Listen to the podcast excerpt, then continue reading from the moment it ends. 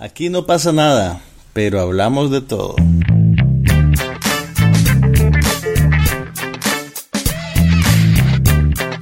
Un podcast sobre cine, TV, tecnología y todo lo demás.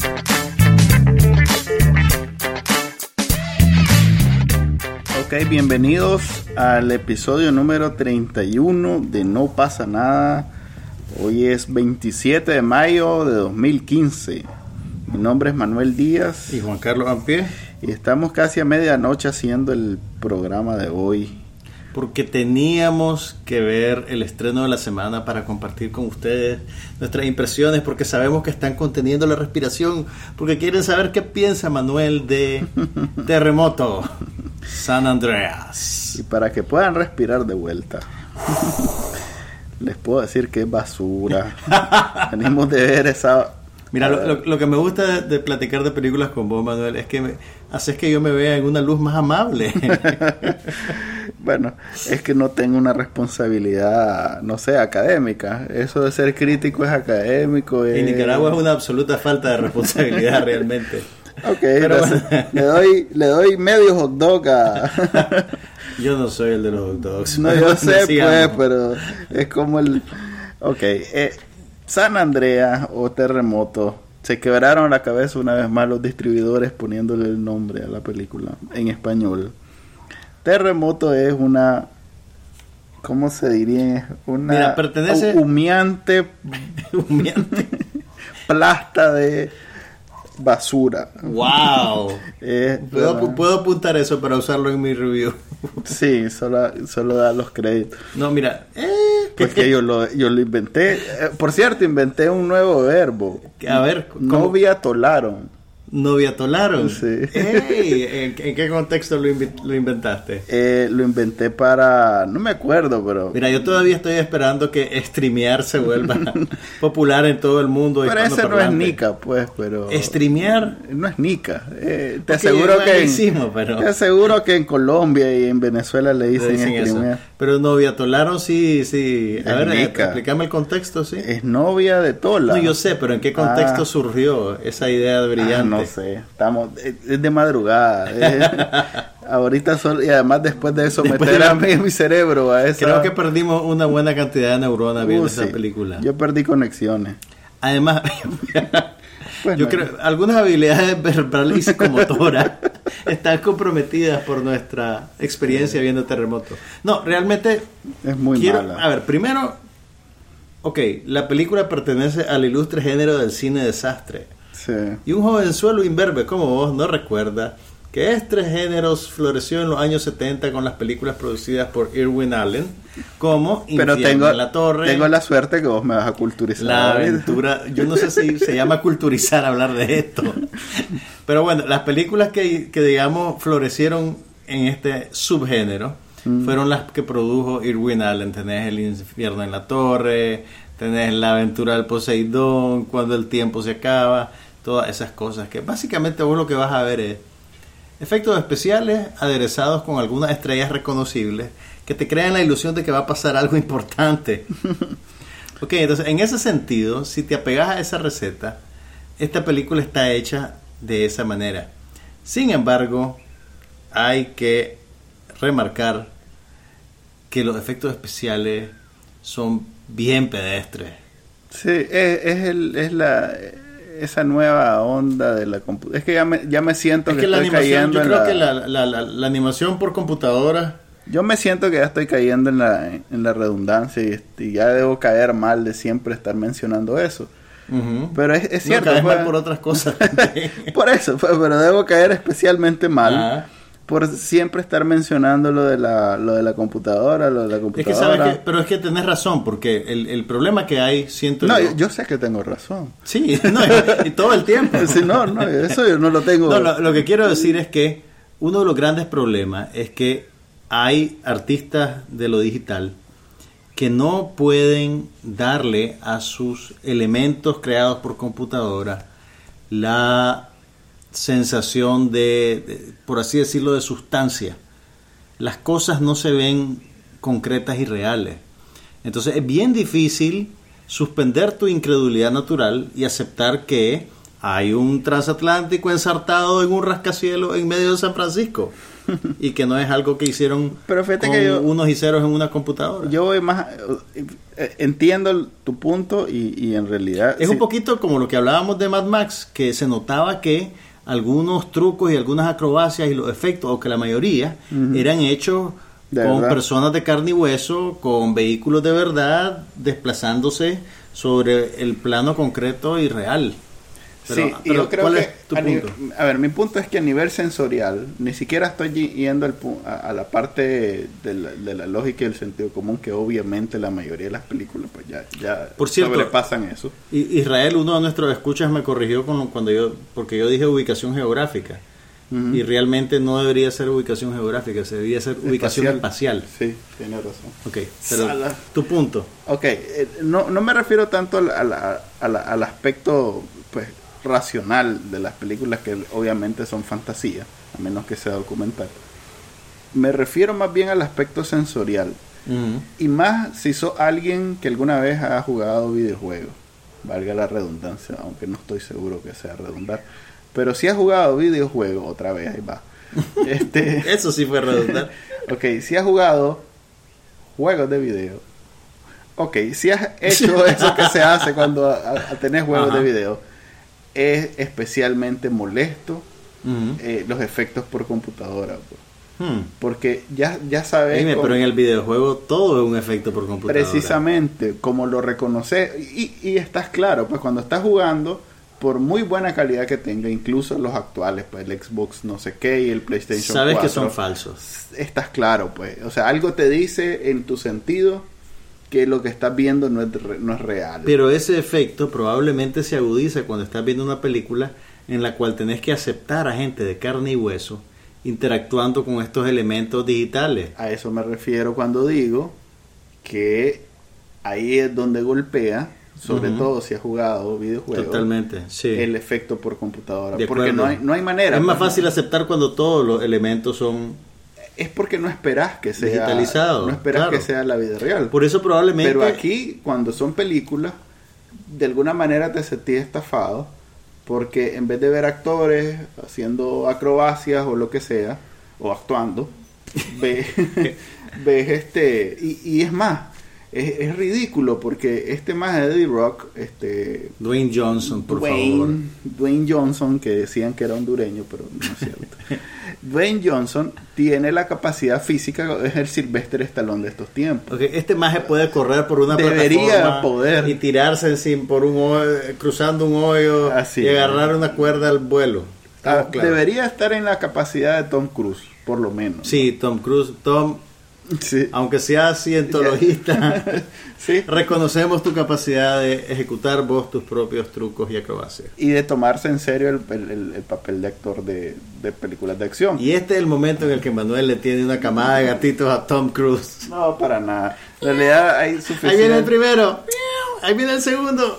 Ok, este tema de Dwayne Johnson, a pesar de, de eso, de, de su, digamos, habilidades físicas, eh, parece que solo películas con pantalla verde busca. Sí. Porque, a ver, eh, Fa- Fast and the Furious, o bueno, Furious Bueno, 7 Furious tiene, 7 tiene eso. supuestamente tiene sus buenos truquitos hechos personalmente. Sí, pero digamos, la otra que hizo creo que fue este, G.I. Joe. Joe. Esa es totalmente hecha en pantalla verde. Pues le, Sí. le hizo un va en, en- en calzoneta en, en San Francisco. Se, se- se metió un- a su cuarto y salió dos meses después ya con la película hecha. Mira, el, eh, sí es cierto, es una pena realmente. Pero mira, dándole licencia a la gente de ir a ver esta película, pues si les gustan ese tipo de cosas, yo sí les recomendaría que no la vieran en 3D. Ah, sí, eso fue lo peor. No sé qué te, no sé cuál fue tu experiencia, pero Yo nunca para mí, el 3D. para mí el 3D en esta película Ah, hizo que sí. todo se viera más falso. Todo parecía una maqueta Sí. de películas japonesas antiguas sin el encanto Sí. de las películas japonesas de ver, monstruo antiguas. Eso que vos llamás encanto es en realidad lo obvio No. de los muñecos moviéndose. Pero bueno, Vos no entendés. potato, potato, tomate, bueno, tomate. A ver, hay algo más ofensivo en Terremoto que su absoluta falta de eficiencia a la hora de integrar efectos especiales y personas de La, la escena de drama del pobre hombre que no pudo sacar una lágrima. No, todo, bueno, apartando la escena en la cual The Rock que, trata, que la, que la trata- pobre Carla Gugino trata, trata de llorar hasta que y la cara de Gugino está viendo el reloj esperando que caiga la lágrima. A ver, fíjate cómo estas películas se rebajan al nivel de esa audiencia que buscan, por lo menos dentro del territorio norteamericano. Fíjate cómo el esquema dramático de la película refuerza a la familia nuclear, a la institución del matrimonio. El, y mira, siempre, siempre, el otro hombre en la vida de la muchacha, digamos, entre comillas, que es rico. el otro hombre es rico, es así medio metrosexual, es un poquito afeminadillo, es, es- es guapo, pero no le llega al muchacho, ¿verdad? Que en este caso es The Rock. Sí, es que Y son no solo- películas hechas no para solo The es- Real America. No solo es, digamos, un macho inferior, de- además es malvado y cobarde, porque en la primera oportunidad que tiene, deja ya su- la contaste, pues. Ay, bueno, es un gran giro de la trama, pero, pero la primera oportunidad que tiene el maje deja a su entenada atrapada en una limusina en el sótano de un edificio que se está desplomando. A ver, es tan Es predecible la drama, el drama, El drama. perdón, es tan predecible que a la, ¿Por qué no, no, hay manera de, de- de venderla, pues, o sea, imagínense cómo puede ser esta película y así va a ser. Me Aunque sorprendió no que tengan imaginación, Sí. créanme que van a acertar. Ahora bien, ahora bien. Tres personas trabajaron en, el, en la en historia la de esta historia. película. ¿Por qué, ¿Por qué por una vez en la vida no pueden hacer que el segundo marido de la mujer sea una buena persona? Porque ya confundí. O sea, esta historia, es- esta trama, debe venir Además, en un guion genérico donde debe estar en cualquier estudio, debe haber un cajón donde están todos estos Pero ¿por guiones qué, que, que por no... qué siempre lo tienen que despachar como que si el maje fuera el coyote en una caricatura del correcamino? ¿Te has fijado que siempre pasa eso? Eh, es tan genérico. o sea, lo A he ver. visto como 200 veces. Pero lo, y lo más historia. lindo, pero lo más lindo de todo, lo que me hizo llorar, pero de la risa, fue cuando después de que pase todo, ¿verdad? Y entonces ya necesitas un poquito, una gotita de esperanza para mandar a la gente sonriendo a su casa. La pasan, a bandera. pasan al lado de, no, pero antes de la bandera, Ah. pasan al lado de un grupo de gente orando. Sí. agarrados de las manos. Y después voltean a ver hacia las ruinas del puente y se despliega la bandera. Y es ahí donde la música sube y el corazón se hincha de patriotismo y dice, seguimos adelante. Así es. Eh, eh, obviamente es una película de esas para esos fines, fines de semana de vacaciones en Estados Unidos. Creo que ahorita era el, El, Memorial el Day. Memorial Day, sí. Sí, es como Ah, claro. ID4. No, que- venimos de Memorial Day y Pues esta sí, película pues. empieza ahorita. pero, mañana. pero bueno. eh, Pero eh, sí, pues es, es de, de, es de de esas, eh, ajá, es de esas películas donde el gringo va Ok, pero mi pregunta en, es... en los dillitas de vacaciones que tienen en general los gringos que tienen muy poco, entonces es como A para... diferencia de los nicas, por Sí. eso, ¡uh! Team Nicaragua.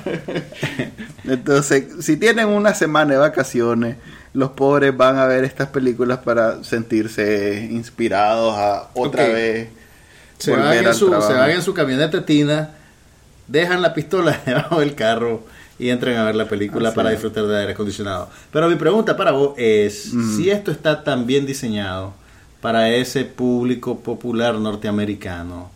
¿por qué son tan populares también en países como Nicaragua? Porque ese público es universal. Es más, este el que se está acabando es el sofisticado que disfruta del el hotel eh, El Gran Hotel Budapest. el Gran Hotel Budapest y de Mad Max, que- no te vayas muy lejos. Sí, lamentablemente. O sea, de- debe haber gente que vio Mad Max y dijo, no leí pies ni cabeza, prefiero volver a ver Avengers. pues". Un amigo mío me dijo, me preguntó, pues, que, que qué había pasado con Mad Max porque su hijo, que me imagino que es un muchacho adolescente, que debería ser, digamos, la, la, la- la audiencia meta de Mad Max, le dijo, fui a ver la película y no hallaba las horas para que se terminara. No te Me creo. tenía sofocado. Puede y ser. es probablemente alguien que va a ver películas de acción, que le gustan las cosas taquilleras. Debe ir una vez a la semana al cine, por ejemplo. Entonces, ¿qué habrá pasado con Mad Max que no conectó con la audiencia como debería de haberlo hecho? Una pena. Como digo, este tipo de, de- de audiencia es universal, sobre todo ahora que China está abierta al mercado gringo, a los productos gringos. Entonces, y, te digo, yo creo que la mayor parte esto de la- todavía es más eh, m- en la India, en, Y son esta- cosas en- que, en que- que- China. que saltan las barreras culturales, Sí, pues, sí, porque por son, eso. son cuestiones meramente sensoriales de Cual- y en cualquier cuento folclórico existen estos personajes. Ahora, la- yo creo que la gente que estaba con nosotros en el preestreno se estaba divirtiendo. Ah, sí, la gente la disfrutó. O sea, probablemente va a ser una película bien popular. sí. Es que es como, como eso de montarte a la, a la rueda. Es como una rueda- montaña rusa. Sí, es como una rueda de Chicago. Es una rueda de Solo Chicago. que te dura casi dos horas y hay aire acondicionado. Así es. Y va a poder llevar a tu mamá, puedes llevar a tu hijo, puedes llevar a todo el mundo. y el llevar mundo al bebé, como la pareja que Ah, estaba sí. al fondo del cine, Que- un niño llorando. agonizando al grito partido, el pobre chavalito. Yo al principio pensé, qué realista efecto de sonido.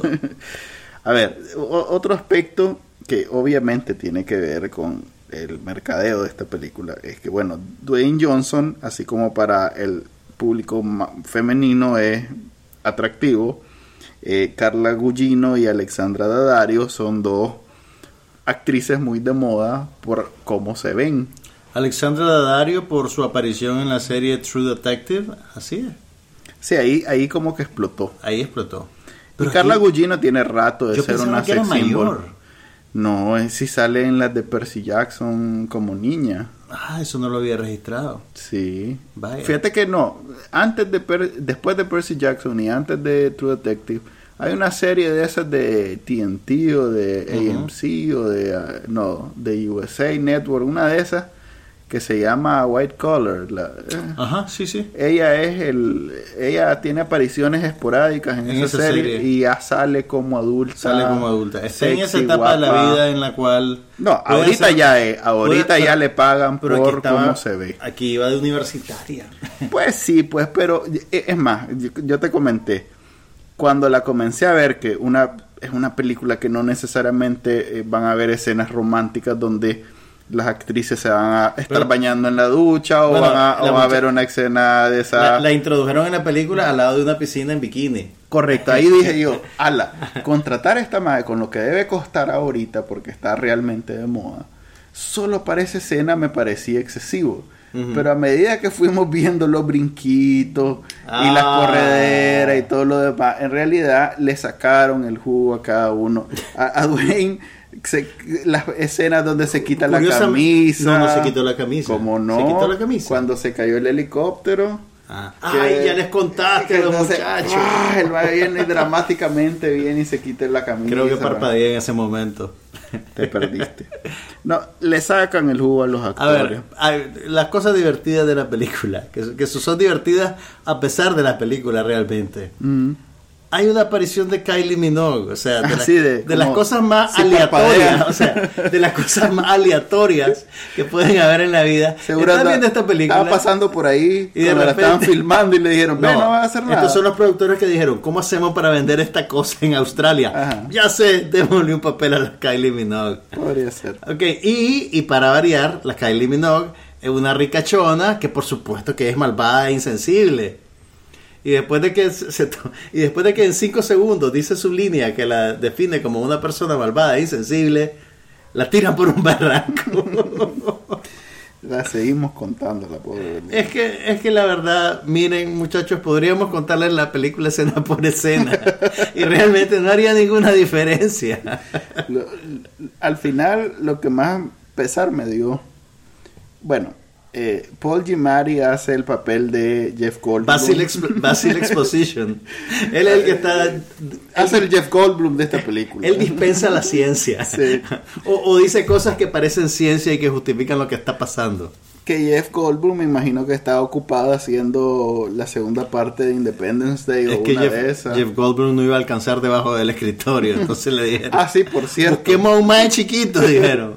Por cierto, la mejor eh, recurso, la mejor forma de prevenir o de salvarse de los terremotos es tener escritorios. Pero tiene que ser un buen escritorio, ¿vieron? Yo estoy viendo que voy a cambiar estas chanchadas que tengo aquí en la casa. Si lo que tienen son cuatro polines, con, cuatro polines medio acomodados, con, eso un- plástico con una tabla para- encima, eso no, no lo va a salvar. Sí. A ver, también estaba en el reparto Archie Panjabi, que es vos, vos dijiste oye en tres momentos. Cuando salió la Alexandra Daddario, cuando salió la Carla Gugino y cuando salió Archie No, Panjabi. Carla Gugino y Alexandra Daddario ya sabía que salían. Archie Panjabi sí me sorprendió, no sabía que tenían papel y aquí. la Kylie Minogue. Ajá, y la Kylie Minogue También. tampoco Oye. sabía. Sí, dije, oye, esa es la Kylie Minogue. Oye es Manuel Speak, oye. Pues bueno. ¿Vos crees que la, que la Juliana Margulis fue a ver esta película esperando que le cayera una viga a la Archie Panjabi? No lo dudo. Ay. Eh, Pero hablemos, bueno. hablemos de la Ahí otra. está Terremoto, probablemente en la mitad de las pantallas del país. Sí, porque si en quieren. otras está Mad Max y está seguro Así que- Avengers todavía. No, yo creo que ya Avengers corrió su curso. Pero miren, encarecidamente les ruego, si tienen que ir al cine este fin de semana y quieren ver una película de acción, vayan a ver Mad Max. Ah, sí. Es mejor para su salud, créanmelo. Ojalá hagan caso. Y, y bueno, y, en la semana pasada estrenaron Tomorrowland con George Clooney. La Tierra del Mañana.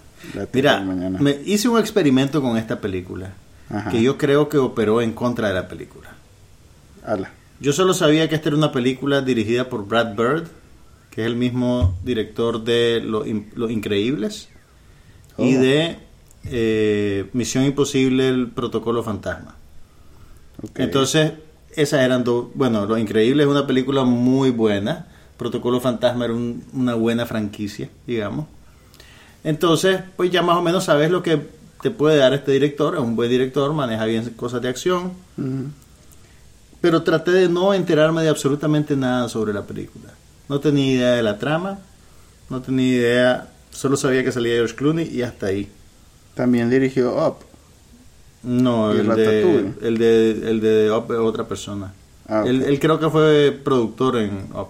Ya, ya. Entonces, llegué en blanco completamente a la película. Y resulta que el producto no era nada de lo que yo esperaba. Se parece en espíritu y en forma a las películas que hacían los estudios de Walt Disney en los años 60 y 70 para público familiar. Ajá, esas películas que dan los sábados al mediodía, a la Exactamente. tarde. Exactamente. Solo que imagínate una película de ese tipo, pero con un buen presupuesto para efectos especiales. Y con George Clooney. Y con George Clooney en ella. Mm. Entonces, pues al principio fue un gran ajuste, digamos, de mis expectativas, porque yo esperaba ver, no sé, ciencia ficción un poquito más adulta, Ya. Pero no, pues realmente es una película que funciona mejor probablemente cuando tenés 10 años, Mm. y, y sin embargo, eh, no, no termina de funcionar bien, fíjate, eh, es una película un poco rara.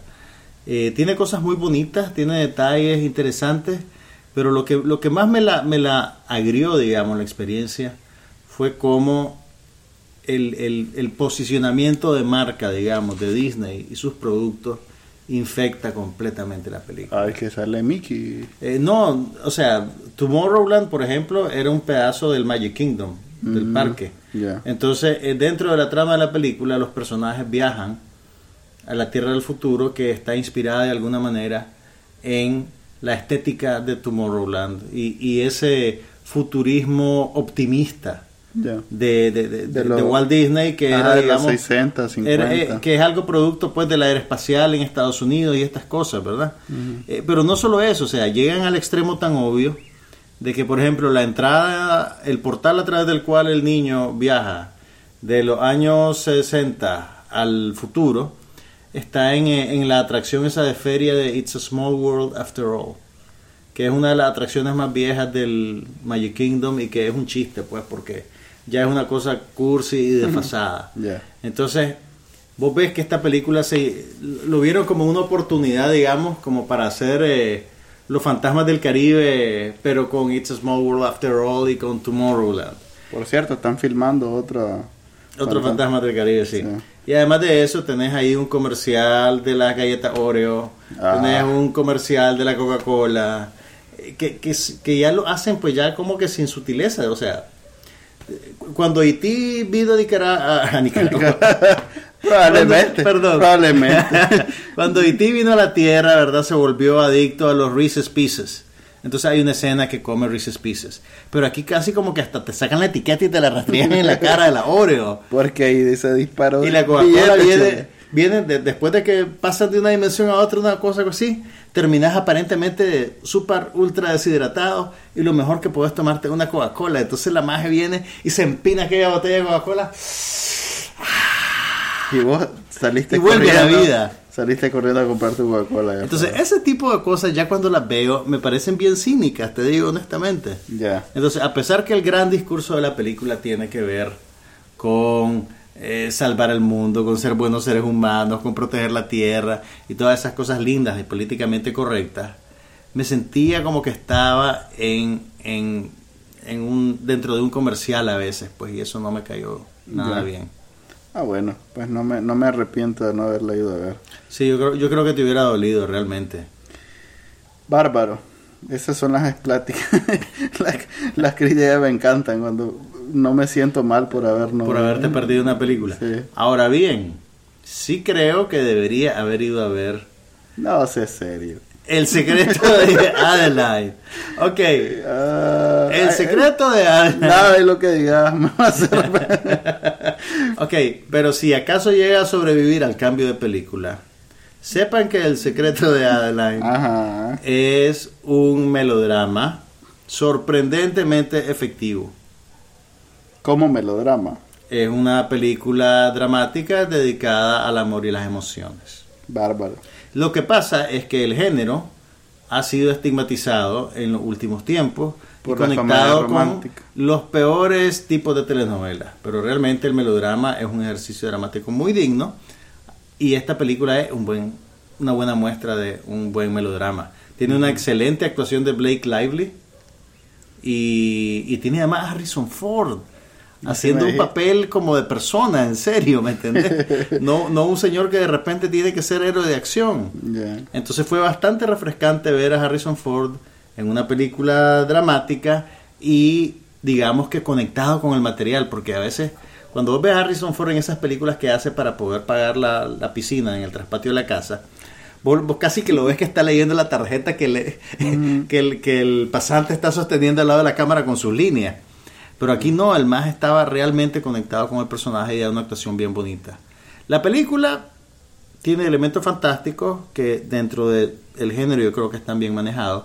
Al final hay como dos o tres escenas de más, pero estoy dispuesto a perdonárselas. Hazla. Pero te digo en serio, la actriz es muy buena. La Blake Lively es Es que el género, el género no. Y la- no, no, no, pero es que aunque sea un melodrama, eh, créeme, el, el- eh, es un rito, es un reto particular para un actor funcionar dentro de un melodrama también. Yo sé que el género no te gusta. Vos, son como las películas de vaqueros para mí, no me gustan naturalmente, pero a veces cuando hay una buena película de vaqueros no puedes negar el poder que tiene el producto. Pero bueno, ahí va a estar. Manuel no la va a ir a ver, Nunca, pero ustedes jamás. vayan a ver si pueden El secreto de Adeline. Si son personas adultas. y- Si son personas adultas. Si estás pensando que tal vez preferís ver terremoto, créeme, anda a terremoto mejor. Ok, eso es lo que se, en lo que concierne a cine. En televisión, como estamos en finales de temporada y todas esas cosas, en realidad que estamos medio des- desintonizados.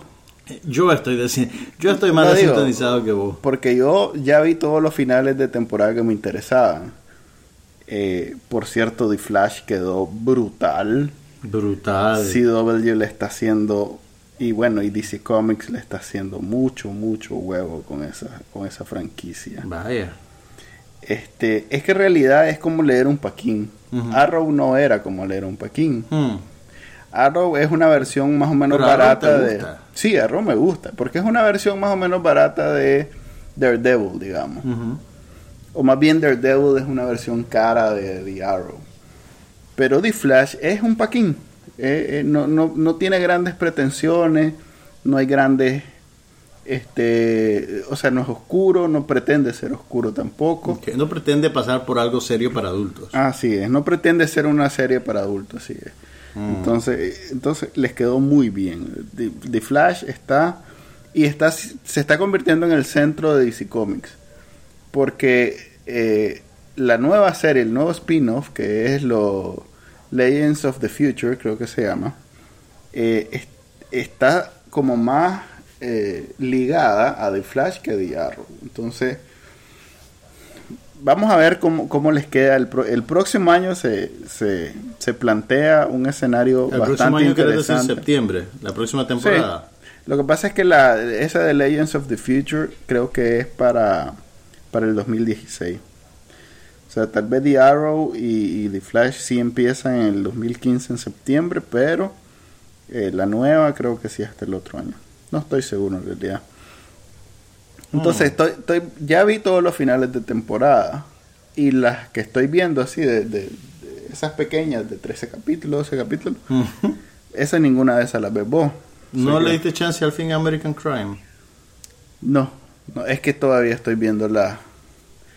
¿Cómo se llama? Todas estas pequeñas. Por ejemplo, las dos de HBO que estoy viendo, eh, VIP y, y Silicon Valley. Dicen que Silicon Valley tuvo un buen episodio. El Twitter estaba quemándose el otro día, el domingo. La temporada en general está, ha sido muy buena. Mejor que la primera. Sí, hombre. Uh, lo que pasa es que eh, la primera, si bien era muy buena, todavía era un proyecto bastante desconocido comparado con como ahora. Ahorita todo Silicon Valley real se está peleando por aparecer en los capítulos de Silicon Valley. Y en realidad que le- lo- los que la están escribiendo se están dando gusto, desenmascarando muchos mitos y situaciones chistosas del No mundo es de Silicon Valley. muy, digamos, insiderish la serie. No sé cómo decir eso en español. Sí, es muy Sander. Por o eso sea, es que... tenés que estar conectado con las noticias de Silicon Valley, con cómo se está moviendo la tecnología. Para agarrar las sutilezas, digamos, los Sí. chistecitos internos y esas cosas. Así es. Hmm. Pero eh, el- todo este mundo de la tecnología ya, se hizo mainstream. Pues con esto que el iPhone es el equivalente a la Coca-Cola de antes. O, o por lo menos es la marca que te define y antes era, digamos, el pantalón o, o algo así. Entonces, eh, hay mucha más gente pendiente de este tipo de, información. Muy bueno. La verdad es que si, si te gusta la tecnología, la verdad es que Debería de ver de- la serie. Silicon Valley es la mejor serie ligada con la tecnología ahorita en televisión. Viene también la segunda temporada de Hold and Catch Fire, que creo que a vos no te gustó mucho. No me gustó. Y que también está conectada con la cuestión tecnológica, solo que es una, es una serie de época.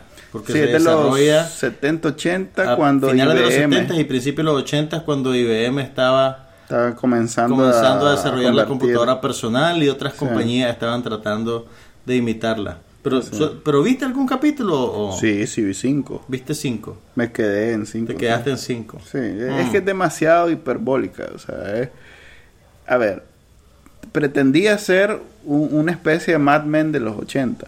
Eso no suena mal. No suena mal, pero y más si está ligado a tecnología. Mm. Pero, eh, si vos te bueno, Mad Men en sí mismo es un- una cuestión bastante difícil de, de- de recrear y es complicado de identificar qué es lo que lo hace tan especial. Pero estos trataron de hacer las historias tan, tan, Tan extraña, tan tan exagerada. exageradas Ajá. que, que se sienten falsas. Pero ¿no será que tu cercanía con la época y tu conocimiento de la época se convierte en un obstáculo para aceptar lo que los creadores de la serie están haciendo? No, porque, ni vos ni puedo- yo estábamos vivos en la época que retrata Mad Men. No, Entonces digamos pero que no, puedo tenés, ver, no pero- tenés algo con que contrastar. Sí, pero es más fácil ser persuasivo Pero es que si vos no tenés una experiencia personal que, que, que, que poner en comparación. Sí, pero ya ves que el mismo, o sea, por mucho que eh, Draper, Don Draper, sea más grande que la vida en, en Mad Men, en el mundo en el que desarrolla, no es Superman. Este, esta otra serie sí hacía De hecho, eso. es un desastre. Pues, Sí, es una persona bastante problemática, Es una pues. persona problemática y además es un, Y- y poco se autosabotea, es alcohólico, y en la misma y en su mismo mundo hay gente que ve la realidad y prefiere distancia a hay, ese hay- hay mucha tensión entre la imagen de Don Draper y la realidad de eh, Dick Whitman, Whitman, que era el... Ok, y, y hasta los personajes más así como eh, fantásticos eh, no son totalmente fantásticos, pues tienen, Sí. tienen tres dimensiones. Mira, ya, ya hacia el final de la serie yo tenía muchos problemas con John. Después Sí. de que era muy Ajá. incondicional. Sí, por eso, pues, Al o final sea- hizo unas cosas ahí que a mí no me gustaban. Pues entonces yo le dije, Exactamente. John, Hasta aquí un momento. Por eso, pero en esta otra serie no, en esta otra serie parece que los contaminaron con esto de los superhéroes, pues. Entonces Wow. cada personaje está como demasiado Me está- marcado. Me están dando ganas de verla. O sea, la, la, la, la, programadora que es un genio, pero que es mujer, eh, Pero no dime- puede ser una mujer ge- Pero- programadora, pero- pero probablemente- genio, oíme, y ya está. Tiene que ser extremadamente eh, genio, extremadamente programadora y extremadamente mujer al punto que es, es toda sexapilosa y que todo el mundo se muere. No, porque es una muchachita tipo Pero Joan es sexapilosa. Miley Cyrus, pues. Sí, pues sí, pues, pero es como la Joan de esto, pero Mira, si voy a, yo de ahora en adelante todas tus referencias y recomendaciones las voy a medir con la vara del secreto de Adeline. Ah. ¿Cómo te puedo tomar en serio si no le querés dar un chance a Adeline? Ok, entonces no, no estoy emocionado por ver. Lo que sí estoy emocionado por ver de AMC eh, The, The Fear of Walking Dead, que se Ah, viene ahorita. Más zombies. Más zombies, así es. ok, y de las series así, ahorita Penny Dreadful ya le vi el primer capítulo de la temporada. Ya salió el primer capítulo de la segunda Sí. temporada. Es una extensión de la primera, o sea, no, no- hay mucho cambio, lo cual no es, es malo. bueno. Sí, es muy bueno. Yo creo que hay bastante de, de los diálogos que hasta se siente que están hablando en, pro- en, en, en verso. Sí, en ¿Y eso te gusta? Nunca, No. nunca hubiera creído que eso te gustaría vos. Lo combinan tan bien con, otros elementos que sí me gustan, Ajá. que estoy dispuesto a dejarlo pasar. Ah. Además que no son tan densos. ¿Cuánta tolerancia? sí, no, olvídate. Este, de pronto me pongo a pensar, si se pasan más de esto, ya... Están hablando, la- Tomás, ya- están hablando en verso isabelino, un momento. No. ¿Quién creen que soy yo? Pero, pero sí, no, les está quedando muy bien. La verdad es que yo disfruto mucho Penny Voy a tener que ver cómo hago para hacer tiempo, para ponerme al día con eso. No es muy larga, son creo que 12, 10 capítulos. Además que juegan mucho con, con, con, con todas estas cosas Del de los mitos y y- de las supersticiones y eso. Es como la Liga de los Caballeros Extraordinarios. Sí, pero van un poco más allá y se meten con la religión. Entonces, por eso te Uh. digo que es un poquito más interesante, porque juegan bastante con la religión desde un punto de vista más adulto. Entonces, tenés que tener cierta tolerancia para no inmediatamente decir, uy, esto es diabólico, mejor no lo veo. Todavía hay gente que dice eso. uh, sí. Probablemente no van al cine porque cada semana hay una película de posesión diabólica. O tal vez van porque al final gana el bien y Mm. un reafirmarse. Puede ser. Eh, bueno, en televisión este, están ahorita esas series más pequeñas, Orphan Black, Penny Dreadful, eh, ¿Por qué les decís pequeña? Porque duran menos tiempo. Nah, tienen temporadas de 12 capítulos. Sí, pero no duran los 22, 23. Ah, bueno, sí, capítulos. sí, bueno, no son las temporadas largas del, Sí. de la televisión abierta gringa. Algo que me llamó la atención eh, y que te quería comentar en televisión, vi, es más, acepto, estoy dispuesto a confesar, que terminé de ver, estaba dispuesto, estaba a Hugh punto, Isabel Pantoja. No. Ay, quiero confesar. el hecho que que la cante, créeme que te perjudica más a vos que a mí, pero bueno, No shame, baby. No shame. estaba dispuesto voy a a dejar- cuando salga de la cárcel. En la cárcel. Ah, bueno, sí, en por, cárcel, por- sí. en Se España. casó con el alcalde de no sé dónde, hicieron un desfalco salvaje. Está en el hoyo y Parece cavando. Nica, la madre. ¿Qué, qué te puedo en decir? el pozo y cavando. Parece Nica. Mejor decir que no sabe, hombre. Ok, estaba dispuesto a abandonar Madame Secretary, que es esa serie de CBS que se da, que dan después de Good Wife. Y que ya creo que le faltaban como tres capítulos para verle la temporada. Y dije, no, hasta que, aquí que llegué. es la que tiene la Tea Leoni haciendo supuestamente de una figura tipo la Hillary Clinton, pero que no es exactamente la Hillary Clinton. Exactamente. Hasta que vi los hasta que vi los 50 shows más vistos del- de, de la temporada y, eso que- bastó para persuadirte de que volvieras Sí, a la serie. dije no no vaya a ser que esta jodida se vuelva maravillosa sí, y, y yo me quedé a medio palo Y y, me tuve que lanzar los últimos tres capítulos. No estuvieron mal Eh, el problema de esta serie es que no es ni muy buena ni muy mala es bastante O sea, podés dejar Ah, de verla sin que te duela. ah sí uh, requete Ok, y siguiendo esa misma lógica, quiere decir que ¿sabes a qué me recuerda? ahora vas a ver en CIS, No. porque es la más vista. No, a ver, hagamos ese repaso. A ver, ¿a qué, de- espérate, espérate, espérate, ¿a qué te recuerda?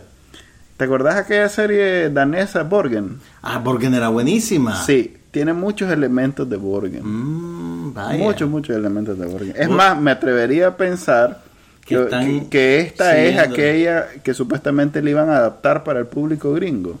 Vaya. Tal vez es esta Puede la adaptación. Borgen es una serie danesa sobre una mujer que se convierte en la primer mujer que ostente el cargo de primer ministro en Dinamarca. Pero la serie está pues conectada con su vida doméstica, la atención que tiene con el trabajo. Es bien interesante, si tienen chance de verla, véanla. Pero a ver, ¿qué ejercicio querés hacer ahora con esa lista? Ok, Primero, ¿quién emite la lista? La lista es el número, no, no, no es votaciones. pero no, Es pero lo- ¿qué? ¿Es quién- Nielsen? ¿Son los ratings de Nielsen? Sí, son los ratings oficiales. Este, los 50 shows más vistos en el 2000, del 2014-2015, o sea, esta temporada que acaba de pasar. En primer lugar con 20 en Estados Unidos, obviamente, que es donde los televisores tienen un aparatito y la gente llama para averiguar. Y te dicen, no, el aparatito registra, nadie te llama. Todavía gente llama.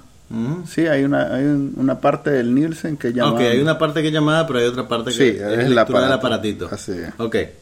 Ok, primer ¿Qué es lugar lo más visto? es el NFL Sunday Night Football de El NBC. fútbol americano. Fútbol americano. Que eso aquí no lo vemos.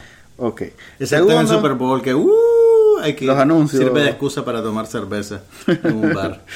Ok, En segundo lugar, el jodido este de Chuck Lorre tiene a Big Bang Theory con 19 millones. O sea que tiene garantizado. Es más, tiene el segundo lugar, tiene em, más abajo No me digas que tú el 23 con Two and a Half Men Ah, y tiene Mom que ya viene por arriba con el 26. eso quiere decir que el mal gusto es universal. No, eso quiere decir que, que Lorre tiene la llave maestra para, espérate, espérate. para el rating en Estados Unidos. Pero aquí también es muy popular esa- esas dos series. Mm. Ok, después vienen dos NCIS, que son series que no veo ni veré ni nunca en mi vida. Ese es un, un principio, un principio de la vida de Manuel, de, No, de eh, su brújula moral, jamás. nunca le agarré el viaje. Después viene Empire. el Empire. éxito de Fox. Empire es la serie de televisión más divertida que he visto en los últimos años, realmente. Con todo y que los últimos capítulos parecían escenas del próximo capítulo, sin llegar al capítulo legítimo. Ok, después vienen dos otra vez programas de, de fútbol americano, después viene un reality, Dancing with the Stars, y después viene Madame Secretary. O sea que de las series de drama, La más adulta de la todas. más adulta, la más en, adulta primer- en el lugar Madame Secretary. es Madame Secretary, lo cual me dice que qué horrible. O sea, ¿Qué horrible Madame Secretary o qué horrible? No, qué horrible la televisión abierta. El mundo. a ver, mira, Bien- esto es gente que vida. lo ve, gente que lo ve en vivo, pues. Es todavía la gente ¿cómo decirlo? La gente que ve televisión a la antigua, que no ni baja en Netflix, ni baja en, en XBMC, XBMC, ni nada de eso, ni ni, lo ni graba, nada ni nada, lo ve en vivo, ¿ya? Esta gente, mi abuela y tu abuela, pues, o sea, mi, mi- mi abuela ya no está con ok, nosotros. ni la mía tampoco, una de ellas, pues. Y, y sí, probablemente en el más allá están viendo The Big Bang Theory. Tu juntas, madre- agarradas de las manos Sí. y grabando un podcast. Para, ok, tu madre y mi madre, este, estos son los ratings, pues. Después Criminal Minds, otra de esas de, Ese es de procedimiento. de procedimiento como en CIS y CSI ni por cerca.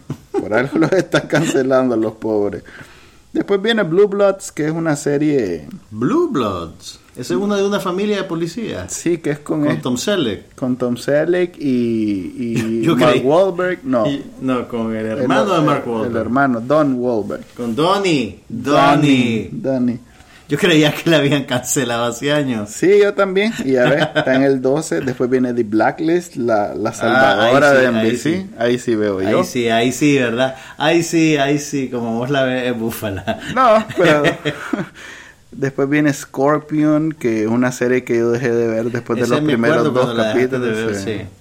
sí. Fue traumático para No vos. es buena. Es más, Scorpion y, en- y C- CSI eh, Cyber son prácticamente la misma serie.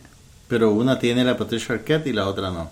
Así es. Hmm. Ese- quizás esa es la única diferencia. Después viene Hawaii 5-0, que es una serie estrictamente de... Ah, no, perdón. Es también de Me estoy saltando OT, que eso, ¿Qué? no sé qué es OT, fíjate que debe ser... ¿Qué? Un reality de esos de ¿No hay una referencia a la cadena donde lo pasa? Fox. Ni idea. Ok, después viene Scandal. Obstetras, anónimos. Después viene Scandal. Scandal, eh, Gladiators. ujú. ¿Así se llama la de No, es que ellos se dicen. Es complicado si uno está en la onda de Scandal. Ok. Pero los, los empleados de la Olivia Pope y sus aliados se identifican a sí mismos como gladiadores luchando por el sombrero blanco o algo así. Después viene 60 Minutes, lo cual Ajá. es, es una Eso- buena eso- noticia Eso para... restablece tu fe en la tercera edad a la hora de conectarse con la televisión. correcto. Después viene ese sí. 60 how- Minutes es el esta semana de los Estados Unidos. Para ubicarlo. Para que se ubiquen. Me acaba de... Ah, la puchica. me acaba de cortar el oxígeno del cerebro. Me acaba de marear. Qué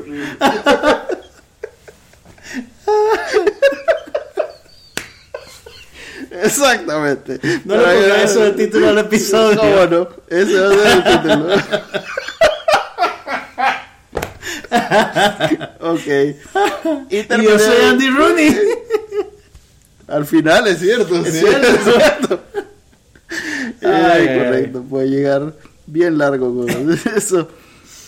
Ok, The Good Wife está de 21. Una mala noticia. Y de 22 está Person of Interest, que es la otra. Mira, considerando está- todo lo que está debajo del 20, 21 y eso, en realidad no es mala noticia salir en el 21. No es mala noticia si sos una novatada, pues una serie nueva que está en la lucha y no sé qué. Pero para el drama número, el que se jacta de ser el drama número uno en televisión y en realidad estar ¿Sabes que sería en el Búfalo? 21 de ratings. ¿Sabes que eh, sería Búfalo? ¿qué? Que Madame Secretary le diera un papel jugoso a Archie Punjabi. Ah, sí, en realidad sería la venganza. Ok, después viene otro montón de cochinadas, entre las que está Do Broke Girls, imagínate. Ok, eso es televisión. Bueno, eso pasa en Estados Unidos. ¿Y qué pasa en Nicaragua? Eh. Ahora que se va a Sábado Gigante. ¿Ya se sabe qué va a reponer a Sábado Gigante? Es que Sábado Gigante no es... ¿Ya no es el primero? ¿Ya no es lo más visto? No sé, pero como cada país lo ve de diferente manera. Mira, hay algo interesante que te iba a comentar. Ajá. Ahorita se va a estrenar en la televisión local una serie que se llama La Prepago, una novela que se llama- tiene el delicado nombre de La Prepago. Ah, ya la están dando. El, el Yo pues vi los anuncios en los periódicos, no sé si ya está al aire. Yo vi el anuncio en la televisión, en el canal 11, ok, creo. pero estoy casi seguro que la novela está disponible también en Netflix. Ajá. Casi, casi seguro. O sea, la vi en el Netflix gringo que estaba disponible, pero no sé si está también disponible en el Netflix latino. En cuyo caso sería interesante poder ver, bueno, pero no hay manera de saberlo realmente, si le va a canibalizar eh, espectadores Ah, no. a la transmisión de televisión abierta. Para nada. Son dos mundos totalmente diferentes. Sí, no, porque la clase media aquí que tiene cable y todo eso también ve cuestión de novela. edad. Es una cuestión de edad. Pues, Pero pero, los las señoras, chavalos que ven Netflix, pero las señoras que tienen Netflix en su casa y quieren soplarse cinco capítulos señora, seguidos. ninguna señora que ve novela en su casa ve Netflix. Mm, Estoy dispuesto a echar mielita en esa eh, afirmación. probablemente una minoría, pero la hay. Y si ustedes son una señora Sí. que ve telenovelas en Netflix y escucha este podcast, Sí. mándenos un mensaje en Twitter para decirnos, aquí estoy y voy a ver la prepago en maratón durante una semana. No voy a levantarme de la, de la silla. Viste que le dieron 10 18 capítulos a, a, tu, a tu serie que estás esperando. ¿Cuál de todas? A la de Twin Peaks. ¡Ah! 18 capítulos. No te creo. Sí, Originalmente iban a ser solo 9. sí. Y los va a dirigir los 18 capítulos. ¡Ah! Eso es grande, maje. Eso es grande. sí. Y Daredevil ya está de primer lugar en la historia de Netflix. Pero no revelaron cifras. No dijeron cuánta gente la ha visto. No, es el top rated, no es el Ah, más ok. visto, es el top rated. O sea, al que le han dado más estrellitas a la hora de darle estrellitas. Los usuarios. pues. Los usuarios que deciden dar estrellitas, porque Sí. no es obligatorio. ¿Qué te cuento? Yo ya vi los últimos capítulos y en realidad que me esperaba, a ver, cuando las series terminan con demas- demasiada eh, eh, relación o dependencia de la A una próxima temporada mayor, ajá. No es tan buena como cuando podría ser el final de la serie. Claro, porque tienen que dejar un montón de cabos sueltos para Así que es. estés interesado en ver lo que viene después. Y esto pasó en esta. Hmm. Pasó en esta. Lamentablemente. Fíjate que por eso es interesante ver series británicas, que usualmente son más cohesivas en su cierre, porque hacen de una temporada a una temporada, pas- pueden pasar años para que hagan la siguiente temporada, entonces son cosas más como completas. en sí Decímelo a mí que veo, que veo Sherlock. Ujú. De la segunda a la tercera creo que pasaron dos años. Mm, Sí, no fue inmediatamente. Estaban filmando películas los dos. Ok, eso sería. ¿Tenés algo de tecnología de que hablar? Mm, ¿Qué dice mi delegado de tecnología, Manuel Díaz? Ah, bueno, te, viste que te, ah, bueno, te Manuel. desbaraté tu teléfono. Manuel, hoy, hoy invertimos como una media hora del día, o, o más bien digamos, yo malgasté media hora de trabajo cruzándome mensajes con Manuel, porque él estaba pretendiendo reiniciar mi iPhone a través de un mensaje de SMS. Y la cuestión como que no funcionaba, pero él insistía. Y entonces Le mandé como 12 mensajes hasta que me finalmente... los mandó por, el, por el SMS del iPhone, me los mandó por WhatsApp, me los mandó por Twitter. Y al final, al final, el teléfono nunca se llegó a resetearse completamente. Solo salía la manzanita de cuando lo reseteas, pero inmediatamente entraba la pantalla principal, o sea que no se estaba reseteando realmente. Pero eso bastó para que Manuel se contentara. A ver, aclaremos. hay, hay un mensaje de texto que vos envías a los teléfonos iPhone. Esto suena como, como una cosa de, de- de hechicería Penny Dreadful. Ok, si envía determinado texto a un teléfono iPhone, el Y- teléfono iPhone va Y una, y una recarga. una manzana. Y una recarga de 20 dólares a nombre de Manuel Díaz. ah, bueno, sí, esa parte es importante que la tomen en cuenta. Pero bueno, la cosa es que no es tan fácil como pensaba, porque como dice Carlos, pasé media hora hasta que se lo pude resetear. Pero sí es una buena broma que le pueden hacer. Ahora, lo peor de todo esto es que él estaba tan intenso con todo el proceso que yo creía que era algo importante. Entonces le seguía la, le seguía la, la corriente. Y yo estaba ya como preocupadón, pues. Y, y al final, ah, pero ¿qué estás haciendo? Y él me dijo, no, es que esta es una broma ya en internet y que te, te vas a resetear el teléfono. Y entonces yo genuinamente le pregunté, ¿pero para qué? En fin, eso es lo que ha pasado. Eso es lo que ha pasado en tecnología esta semana. Bueno, no, mañana es el gran evento de Google, donde se supone que van a anunciar mejoras e innovaciones de Google. Que a principios de junio creo que toca un evento de Apple. Así que Eh, vamos a dice que pendientes. Apple, la gran cosa que viene es el nuevo Apple TV. ¿Qué le van a hacer? 4. ¿Qué le van a hacer? Mejoras en el hardware Mm. y quieren meter a quieren meter las televis- televisiones locales. Ahí está la lucha ahorita. En las televisiones locales. ¿Cómo así? No entiendo. Los canales Para locales. que la gente se desconecte completamente del cable. totalmente del cable y de la televisión, de los satélites y de las antenas. Mm. Si, si, si Apple logra meter, este, además de HBO Now y todo eso, ABC, Eh, SBS, NBC. los canales Fox. que normalmente transmiten deporte, locales sobre todo, o sea, tú Ujú. sabes que cada canal local tiene los derechos, digamos, del equipo De su de liga ese local. estado, pues. Sí. Entonces, por ejemplo, como no sé nada de deporte, voy a, voy a decir una ignorancia ahorita. Por pues. favor, corríjanos a través de las redes sociales, que para eso están. Así es. Digamos, el canal local de Nueva York que tiene los derechos de, Tiene a los Mets. de los Mets o de los Yankees es muy preciado incluso para los que viven fuera de Nueva York. Eso quiere decir que bloquean, si ESPN compra los derechos de los Mets para el resto de Estados Unidos, le bloquean la señal No. en Nueva York. No. No, no, no. Aparece en ESPN y en el canal local que lo retransmite. Así es. Ok. Es más, en ESPN no salen todos los juegos de los equipos, a menos que sea un equipo grande. Pero mira, el, el... A ver, tal vez, tal vez estoy equivocado porque yo tampoco sé de deporte. pues dejemos de hablar de No, no, no, lo que te Hablemos quiero de los Oscars. No, que sí, hablemos Vamos a hablar toda la semana de los Oscars. No, lo que te quiero decir es que No, ya... pero ese es otro buen ejemplo. Mira, Los Oscars solo se transmiten, en, creo que en CBS. En ABC. En ABC. En ABC. Entonces es el canal local de ABC el que los transmite. y se lo pasa a todo el resto de gente. Y la Mm. academia le vende el feed a toda la otra. Eh, No, lo que no, te- se lo vende a ABC. Sí, y ABC se lo pasa a todos A sus todos sus afiliados. afi- exactamente. Entonces, vos no necesitas buscarlo en... Es más, no lo podés hallar en línea o en Netflix o en, ninguno de esos servicios porque está en manos de ABC. Claro. Y ABC siempre va a tener un canal abierto donde lo transmite. Pero lo que te iba a decir era que ya en el Apple TV vos podés comprar pases de temporada para Ah, todas para las, ligas. Para la liga de béisbol, para la de hockey, para la NBA. Y en teoría podés ver todos los juegos. Así que la verdad no sé exactamente qué es lo que estarían perdiendo o ganando si agarran las, las, la- las cadenas abiertas. Pero bueno, pues eso va a pasar. Vamos a estar pendientes de la lucha de qué sucede con esos anuncios. Y ya viene también la... Vienen dos cosas en junio interesantes. Viene la serie de los hermanos Wachowski y viene la tercera temporada de Orange is the New Black. Así que cuando ya se hayan estrenado vamos a hablar un poquito de eso. Ok, ese fue el programa de esta semana. Nos vemos el otro martes, miércoles, lunes, no sé. Pronto. Que no sea de madrugada porque esto está horrible. en realidad son como las 10 de la noche, que Para Manuel es madrugada porque Sí. él está en esa maravillosa etapa de la paternidad. Tengo una chihuina que me despierta cada hora. o sea, ahorita ya estoy en hora extras.